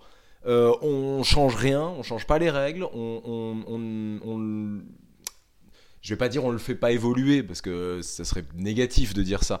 Mais le, le brésilien, on, peut déjà parler de jiu-jitsu traditionnel, de jiu-jitsu brésilien traditionnel, de jiu-jitsu brésilien sportif. On peut déjà parler de différentes sortes de jiu-jitsu brésilien. En lutte à livrer, bah c'est allez, la lutte à livrer quoi. hein. Bah finalement, après non, c'est pas fermé. Enfin, on va adapter des techniques euh, en fonction d'autres sports si on peut les intégrer dans la discipline. Euh, oui, on va pas intégrer une technique de judo en luta à partir du moment où on n'a pas de kimono, on va pas avoir les mêmes grippes. Donc nous, pour euh, tout ce qui concerne la partie debout, on va plutôt s'inspirer de la lutte. Très clairement, ce sera beaucoup plus efficace euh, de s'inspirer de la lutte sans kimono que de s'inspirer d'une technique de judo que je vais pas pouvoir reproduire à la perfection vu qu'il me manquera quelque chose. Non mais c'était ça ou autre chose, ça aurait pu être de la euh, lutte percussion ou lutte, euh, lutte je sais pas ce que tu Oui, euh, faisais au début, là, de- le lutte de contact. Il y a Tu avais- plusieurs tu vois, ça peut être plein de choses, j'en sais rien. et ben, c'est vrai que la luta, bon, il y a, y a une forme de, de luta. Je trouve qu'elle est très complète. Après, à partir du moment où on rajoute des frappes à la luta, bah c'est du MMA. Oui, oui, non, non, c'est sûr. C'est du MMA ou du pancras. Après, hum, par rapport à quoi tu, euh, tu trouvais euh, que le truc était plus fermé euh, Rien que, rien que le, le- le- Parce que je crois qu'au final, la lutte à livrer est là avant le jiu-jitsu brésilien. Je crois que ça s'est développé à peu près en même temps. hein. Il y a- Ouais, ouais, il me semble que c'était. c'est vraiment une sensation, et puis à force de les discussions que j'ai pu avoir avec différentes personnes, c'est que euh, euh, en jiu-jitsu brésilien, on peut déjà parler de deux formes de jiu-jitsu traditionnel, de jiu-jitsu brésilien. C'est Mhm. important quand même de pouvoir dire ça. Il y en a un qui est vraiment typique compétition, qui ne fonctionnera quelque part jamais dans la rue, le berimbolo et autres. Ouais. Je veux dire, tu t'en entendras jamais parler dans la rue. Le jiu-jitsu brésilien, le Gracie jiu-jitsu, bah, c'est des techniques de self-défense. Ouais, c'est- marrant, moi j'aurais plutôt décrit ça comme. euh, Enfin, a- en jujitsu en tout cas, pour ma part, c'est le seul truc que, que je connais, mais euh, plutôt, tu sais, t'as les techniques un peu anciennes, les techniques un peu nouvelles, notamment le. Mm. Bah ouais, bah c'est exactement ce que je dis, des, nou- Ouais. des techniques nouvellement découvertes. Ouais, ouais. Qu'est-ce qui fait qu'il n'y a pas ça dans la lutte à livrer? Qu'est-ce qui Bah. fait que le jiu-jitsu brésilien fait partie des sports qui explosent, qui sont en vogue? Qu'est-ce qui fait que la lutte à livrer moins? Alors que quelque part, c'est normalement d'accès plus simple. Il n'y a pas le kimono, il n'y a pas le. Je pense que.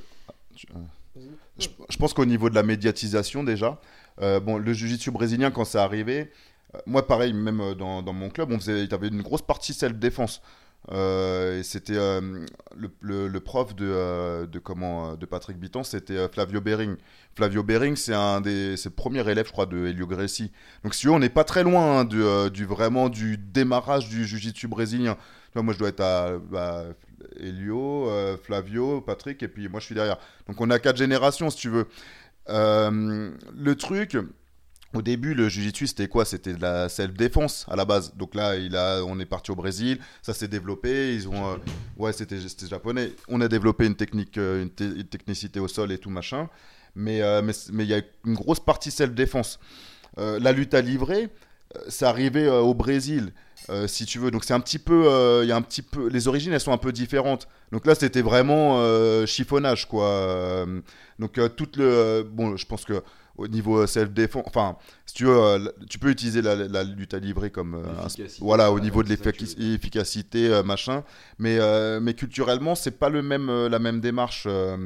Et donc, euh, c'est normal que euh, le jujitsu, si tu veux, tu as l'impression qu'il a évolué euh, avec un courant, enfin, avec plusieurs courants forcément différents. Et, une, autre chose aussi, c'est que la lutte, la lutte à livrer, T'en entends parler euh, maintenant, mais moi quand j'ai commencé, euh, personne n'en entendait parler de la lutte à livrer. Tu vois, c'était vraiment un peu underground. Genre c'était euh, c'était pas médiatisé. Les mecs qui pratiquaient, c'était pas euh, genre euh, des gens qui pouvaient se permettre aussi de euh, de on va dire de de, de bah, justement de, redemé- de remédiatiser leur leur sport. Et c'est vraiment récemment, j'ai l'impression que le truc il a émergé. Récemment, je te parle, c'est euh, 10 ans quoi. Tu vois, mais avant, lutte à livrer. Entends, je connaissais pas. Et, je trouve que c'est bien, quand même, que les mecs ils, revendiquent euh, ce sport, qui est un sport à part entière et qui a eu une histoire aussi, machin, euh, différente que le jujitsu, même si on va dire, pour moi, c'est euh, deux sports qui ont évolué à un moment donné en parallèle. Mais, mais je comprends que. euh, bah, qu'il faille le, le revendiquer rester un petit peu, pas forcément rester fermé, mais, mais voilà, montrer que, euh, que c'est un sport à part entière. Et après, qu'il soit, qu'il soit fermé, je trouve pas forcément, parce que justement, il y a de plus en plus de clubs qui, euh, qui, se, qui se développent. Tu vois, quand je vois Flavio euh, qui peut monter un club à Monaco, tu vois, là-bas, c'est quand même un sport de, euh, de chiffonnier. Quand je vois ANR, tu vois, qui, euh, qui a plein de. Il y a euh, pas de chiffonnier à Monaco? Si, ouais, certainement, mais bon. certaine catégorie de chiffonniers. Ouais. quoi. Des, Moins dans les favelas. Voilà, c'est pas les mêmes, la même des race chiffonniers de en Ferrari, quoi. Tu vois, c'est- Tu vois Non, mais c'est ça, c'est que là, du coup, mine de rien, il est en train de s'ouvrir à. Il est en train de se, se développer, de s'ouvrir quand même ce sport qui. euh, Et donc. euh, C'était plus au niveau de l'ouverture des techniques en fait, hein, que j'ai- que j'ai- que- que- de- de- dont je parlais. C'était Alors, qu'est-ce c'était fait dire ça? Ça veut dire quoi? La lutte à livre, on est moins technique Qu'est-ce que tu cherches? Euh, non. Vas-y, On réponds. deux, on est Vas-y, vas-y, Jérémy. T'as ouvert ta gueule maintenant. Va jusqu'au bout de ton idée. Non, et je, et je, et je, et je continue, et je- j'en parlerai peut-être avec d'autres luttadors aussi, machin. Ce que je dis, c'est la sensation que j'ai. Non, attends, on a Mediotman et Samuel, le petit, je crois que ça va. Ce que je dis, c'est que j'ai la sensation que la lutte à quand on fait de la lutte à livrer, on fait de la lutte à livrer. En jiu-jitsu brésilien, tu, tu- tu peux, tu peux voir des techniques. Je vais parler de judo, Mehdi, mais ça peut être, ça peut être autre chose. J'en sais rien. Tu vois ce que je veux dire Peut-être des techniques même de judo au sol. Il y a une espèce de, on va prendre un peu ce qui fonctionne un petit peu partout. Tu vois ce que je veux dire Et améliorer le jiu-jitsu brésilien. J'ai pas la, la sensation que dans la lutte à livrer, ce soit quelque chose qui Bah, existe. c'est la même chose parce que regarde, tu me dis en jiu-jitsu, on est en kimono, on va prendre des techniques par exemple de judo ou d'autres choses. C'est deux sports similaires, il y a un kimono, c'est ça, ça se ressemble, donc il y a quelque chose à tirer euh, du judo pour l'intégrer au jiu-jitsu brésilien. Nous, c'est exactement la même chose, c'est-à-dire que tu vas me montrer une bonne technique de lutte, bon bah voilà, bah, je vais pouvoir l'intégrer à mon jeu parce qu'il n'y a pas de kimono. C'est exactement la même chose. Ensuite, euh, Une technique de jiu-jitsu brésilien qui est propre au jiu-jitsu brésilien va t'intéresser en lutte à livrer? Si elle s'adapte sans grippe ou euh, je vais pouvoir la reproduire avec des bons contrôles parce que le but c'est pas de reproduire une technique sans kimono où le mec euh, attrape la ceinture par exemple en kim Euh, bon bah voilà nous on n'a pas le droit d'attraper le short. Cette technique là bah, je vais faire en sorte de ne pas l'inclure dans mon jeu parce qu'il me manquera à un moment un détail. Euh, ce détail tu rajoutes un peu d'explosivité un peu de transpiration ça glisse c'est bon. On, perd la technique je préfère ne pas l'inclure dans mon jeu. Maintenant si tu montres une adaptation de la technique très propre, avec des contrôles différents, mais qui me permettent d'arriver à la même finalité que la technique, oui, je prends, bien sûr. Là, maintenant, ça fait plusieurs années que, que je m'entraîne énormément avec Mathieu Husson, à Colombes, et euh, Mathieu qui est... euh, Pas avec euh, Samuel Petit. avec Samuel aussi, je m'entraîne. Moi, je, je- je m'entraîne vraiment avec tout le monde. hein. J'ai j'ai pas de problème où on m'invite, où j'ai l'occasion d'aller tourner, je vais Non, mais tourner. tu considères quand même que Mathieu, Mathieu Husson est meilleur. C'est un meilleur partenaire d'entraînement.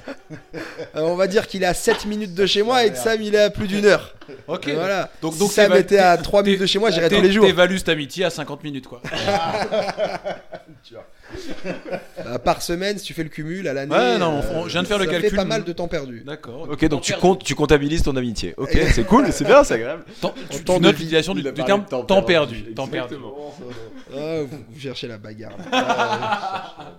Et, euh, mais tout, tout ça pour dire quand même, pour revenir au, au sujet, c'est que tu vas tourner avec Mathieu, c'est un mec qui a complètement adapté le jiu-jitsu à la lutte à livrer. C'est-à-dire que tu vas tourner avec lui, il va se mettre sur le dos, bah, le mec euh, va travailler en X, va travailler de la demi-garde profonde, va avoir un jeu très jiu-jitsu en luta parce qu'il aura adapté son jeu sans kimono.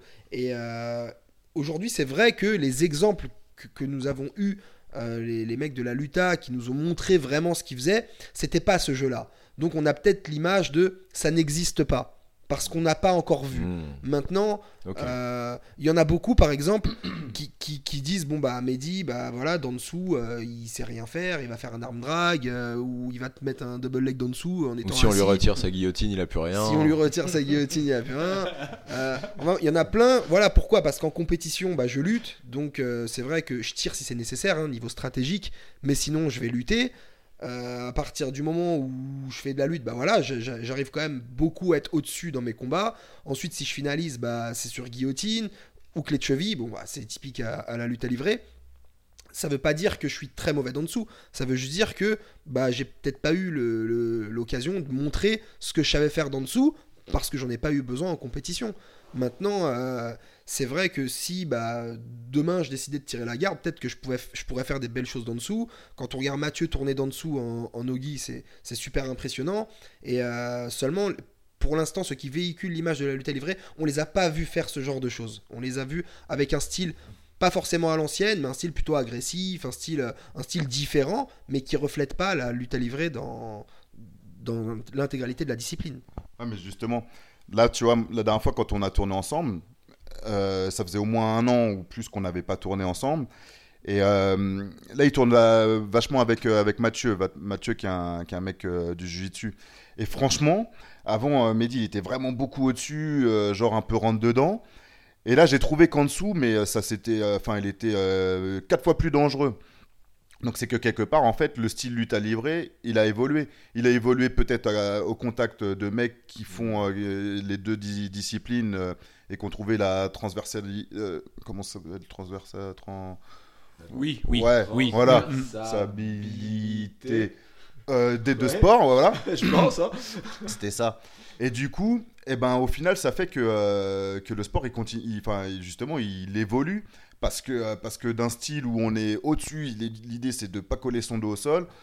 euh, bah, tu te retrouves avec un style lutte à livrer où tu peux commencer le, euh, le dos au sol. Et moi, moi franchement, c'est pour ça aussi que j'ai un style un peu bizarre. C'est vraiment le jujitsu qui m'a qui m'a fait prendre des risques et puis travailler différemment. Mais je sais que ça marche. Et franchement, je sais que Mehdi, la dernière fois que j'ai tourné avec lui, en dessous, il était aussi fort qu'au-dessus. Alors qu'avant, il, était- il, est- il était tout le temps euh, au-dessus. Et donc, du coup, euh, c'est que son sport, enfin, son approche, elle a, elle a, elle a, elle a évolué.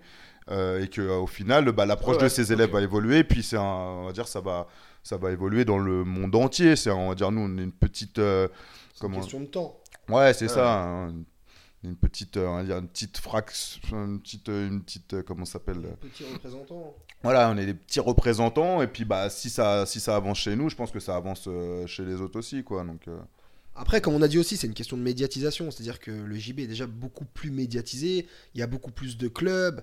Euh, donc voilà. On est beaucoup plus beau dans le jiu-jitsu Vous êtes beaucoup plus beau aussi. C'est vrai. Beaucoup plus fashion aussi. C'est vrai. Non mais alors là pour le coup tu dis ça en rigolant mais c'est vrai le jiu-jitsu brésilien c'est quand même vachement plus fashion rien Ouais, qu'il sort des patchs enfin tu vois. Ouais, puis on est, on est plus beaux gosses, on a des plus beaux vêtements, des Ouais, hoodies. bon, celui qui va être beau gosse aussi en Ogi, voilà, il va s'acheter un beau rash guard, un beau short, euh, et puis voilà, il ira faire son cinéma. Nous, on n'est pas là pour ça. Ouais c'est Ouais. clair ça on le sent bien. Capacité et torse poil. Pas besoin de euh, fioritures et de costumes.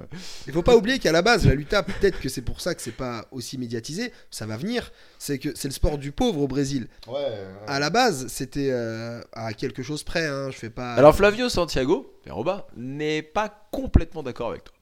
C'est-à-dire. Ah, là, là, tu veux Ah rapport- ouais, ouais. Alors il en parlera parce qu'on va euh, l'accueillir, on va, voilà, mais il est pas complètement d'accord avec toi euh, sur ce point-là. Alors sur quoi Parce que Sur le- rien dit. C'est- T'as t'as dit que c'était le sport du pauvre. Non, à la base. Maintenant, non, on regarde, il enseigne à Monaco. Donc c'est- Mais c'est- non, non, non, non. Il parle même de base. Tu, tu dis là et tu dis, tu, tu dis que là Bah, c'est un sport de l'histoire pauvre. tout. Il n'est pas complètement euh, d'accord L'histoire, avec c'est ça. que à la base, il y avait le jiu-jitsu brésilien qui était très cher au, au Brésil. Il fallait s'acheter un kimono en plus de ça, ce qui était très cher aussi. Euh, T'avais énormément de mecs qui voulaient pratiquer mais qui n'avaient pas les moyens.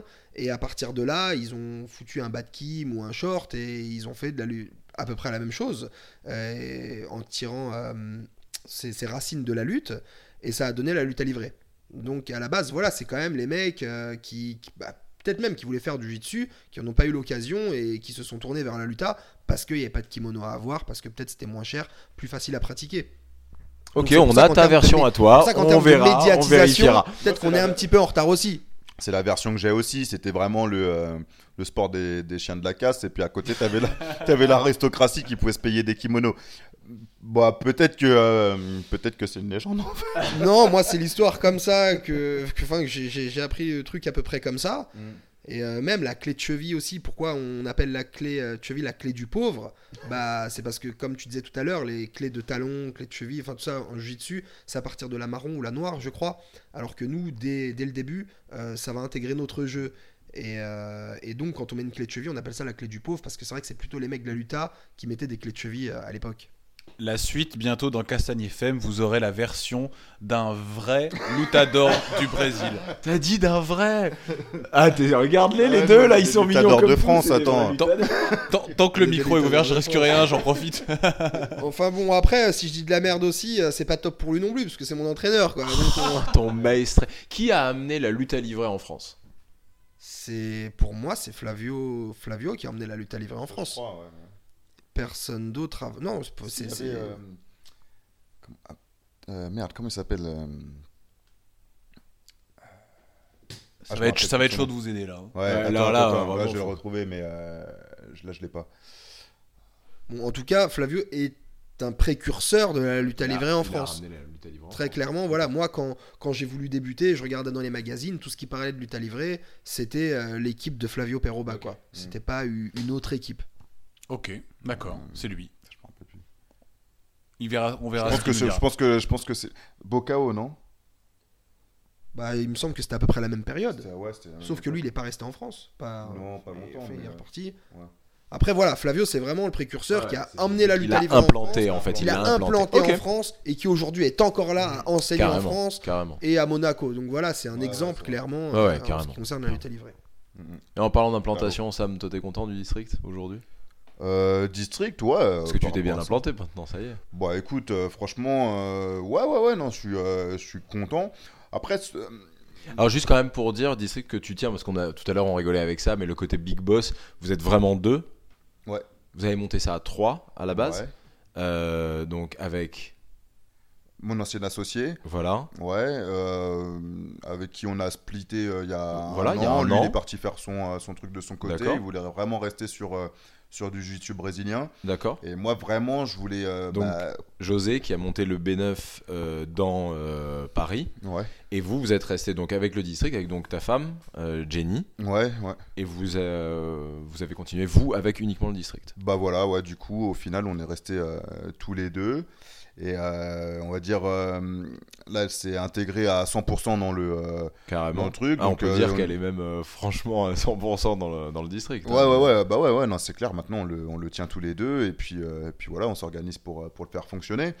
Ça se passe bien.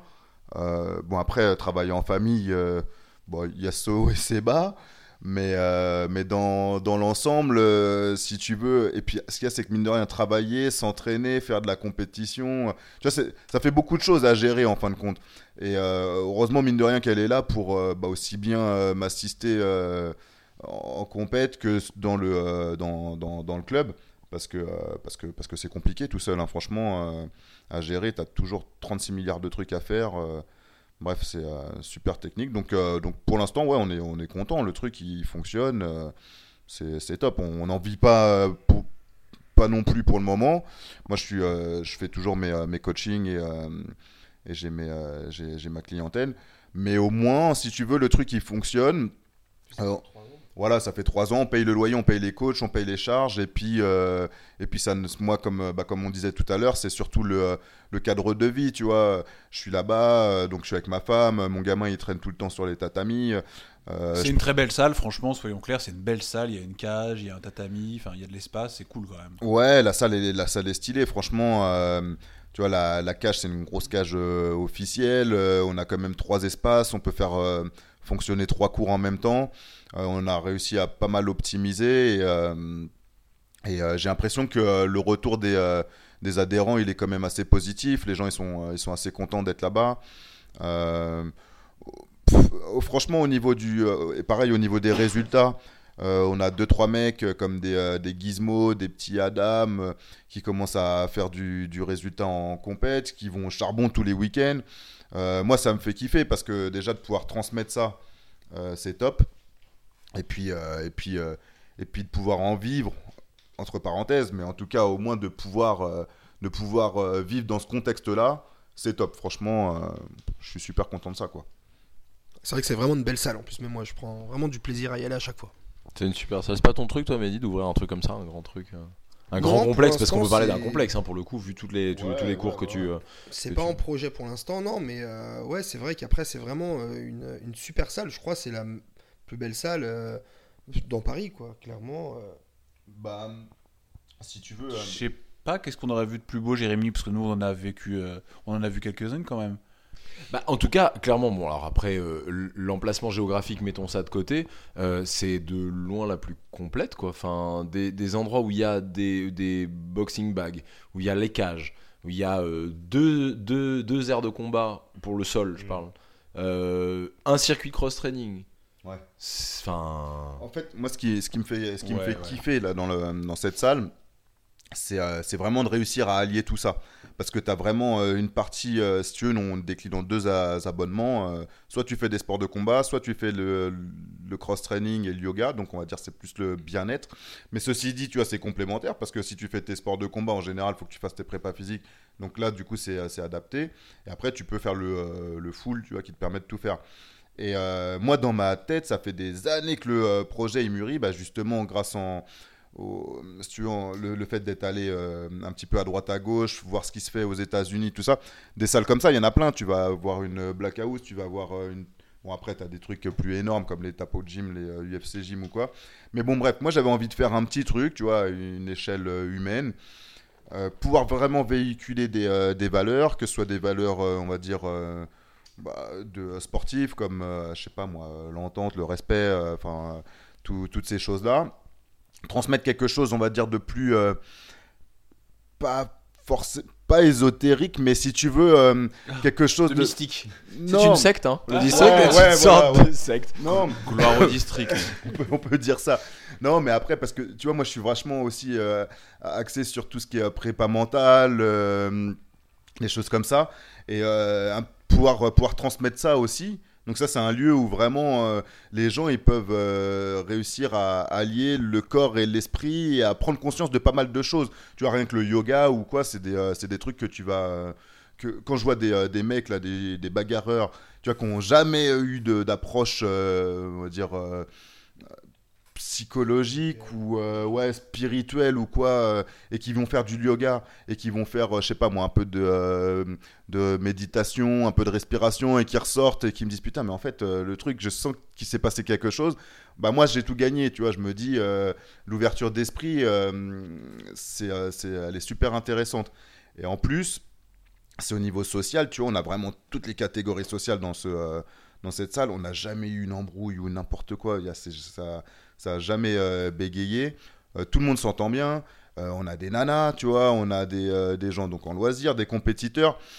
C'est vraiment euh, l'alchimie, elle, se fait, enfin elle s'est faite et elle continue de se faire. Et donc, donc ça c'est vraiment super intéressant. Il y a une âme dans cette salle, tu vois. C'est après j'ai pas envie de dénigrer ou quoi, mais si tu vas dans une salle, je sais pas moi, un fitness park ou quoi, sans vouloir être, c'est pas la même chose. Les gens, voilà, Ouais. les gens se calculent pas. Là, tout le monde se connaît. Tu vois, moi, je, je connais, il y a peut-être 300 adhérents, je les connais tous, je connais euh, le nom de, de chacun. Et, euh, et c'est pas, je le fais pas pour le business, enfin, pour le côté business, mais j'y mets vraiment du cœur. Tu vois, pour moi, c'est naturel. Euh, Les gens, euh, je m'entends bien avec tout le monde. Euh, Non, top. Franchement, euh, nickel. C'est vrai, hein, ça je peux témoigner, c'est vrai. C'est vrai que je me rappelle en 2015, quand on était dans l'avion, tu disais que dès qu'on rentrait, tu te mettais sur le projet d'ouvrir euh, la salle. Ouais, ouais, Et euh, j'avais pas pensé que ça deviendrait un si gros truc, quoi.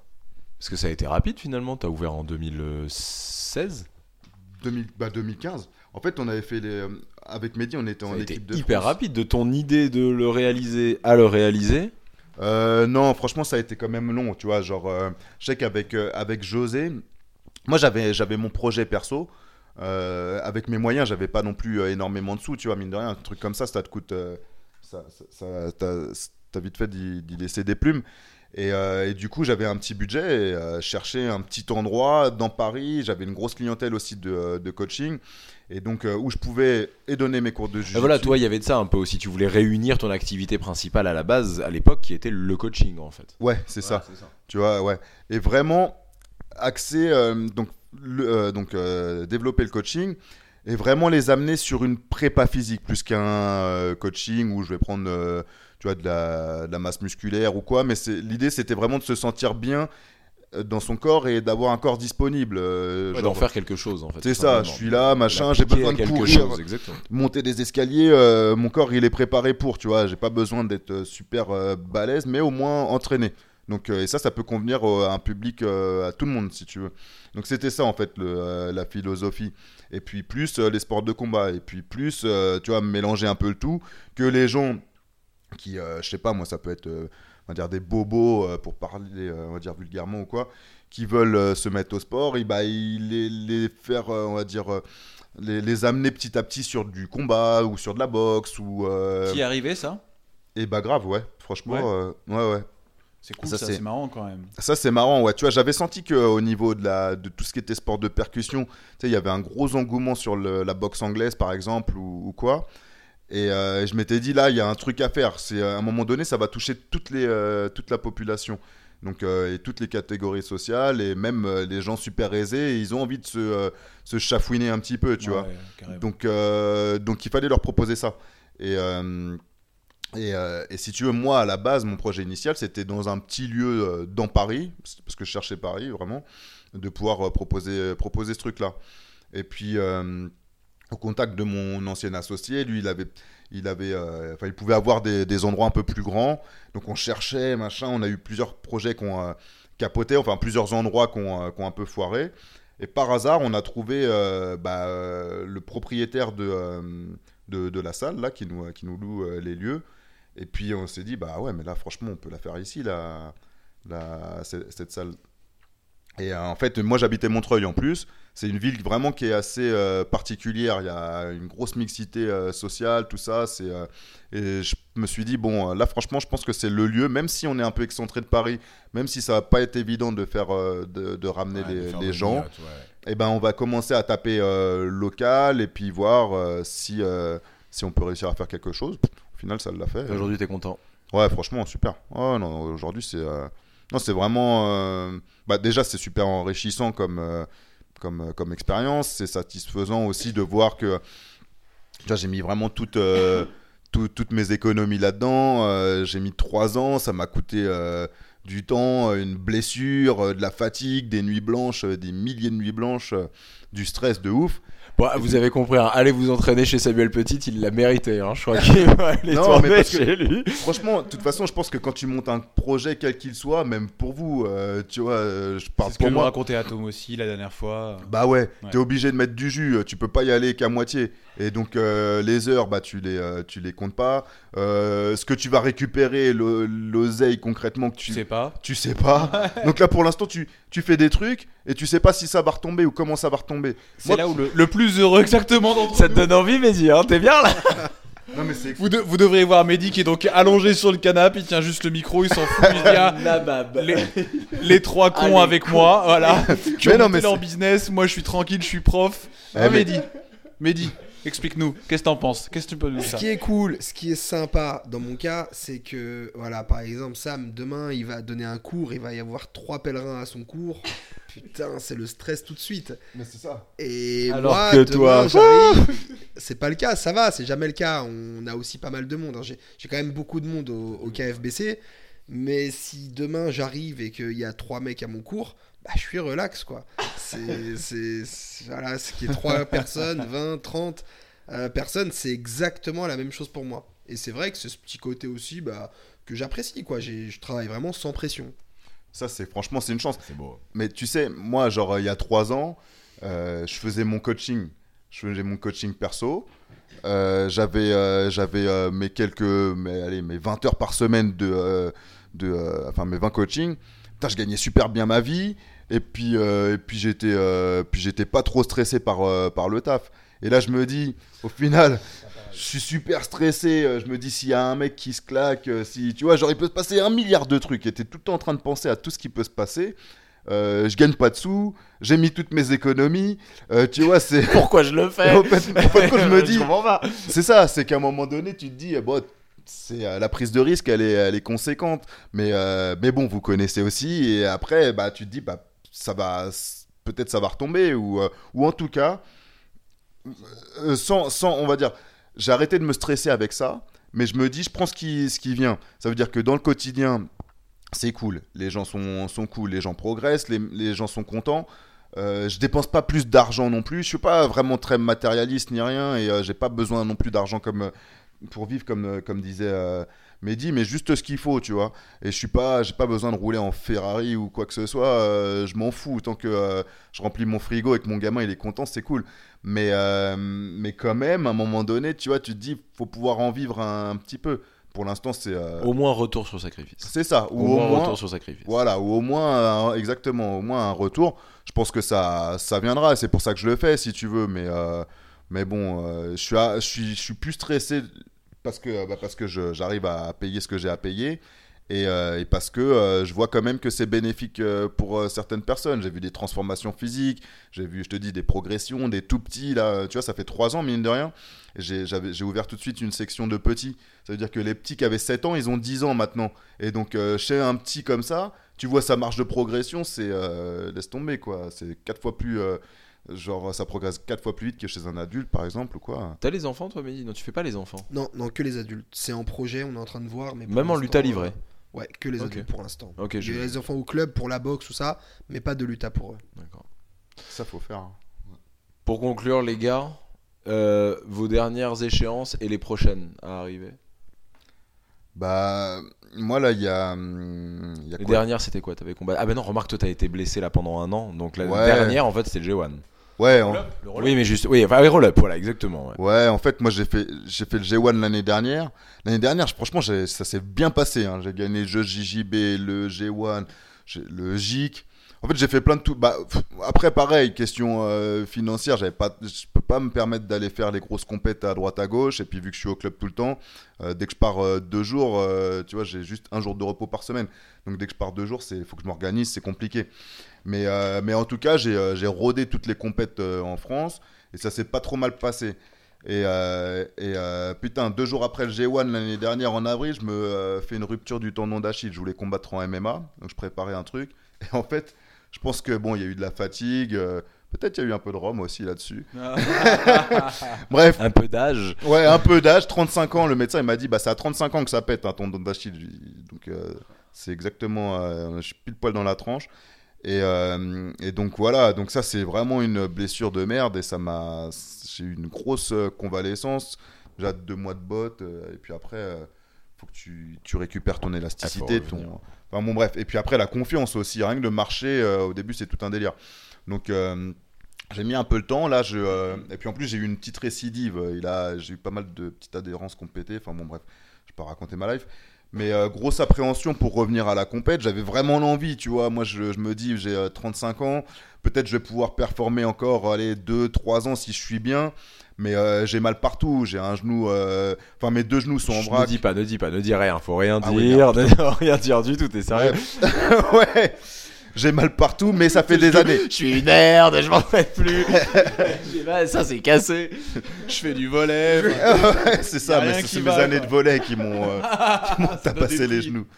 Non, mais c'est dur de revenir après une, une blessure comme ça, tu vois. Donc, euh, donc euh, en plus, le G1, ça s'était super bien passé. Et, euh, et j'avais réussi à trouver un flow. Et justement, à allier ces deux, euh, ces deux sports, euh, Jiu-Jitsu, lutte à livrer, à, aller, à pouvoir m'exprimer, prendre du plaisir, être décontracté, serein, tout ça, machin. Et pouf, je me blesse à ce moment-là. Donc là, du coup, le retour est un peu compliqué. Et, j'ai recommencé par le roll-up il y a, il y a quelques semaines. Où là, je, je prends Nicolas Blum- Blumenthal. Et euh, c'était sur un combat de 10 minutes euh, à la soumission.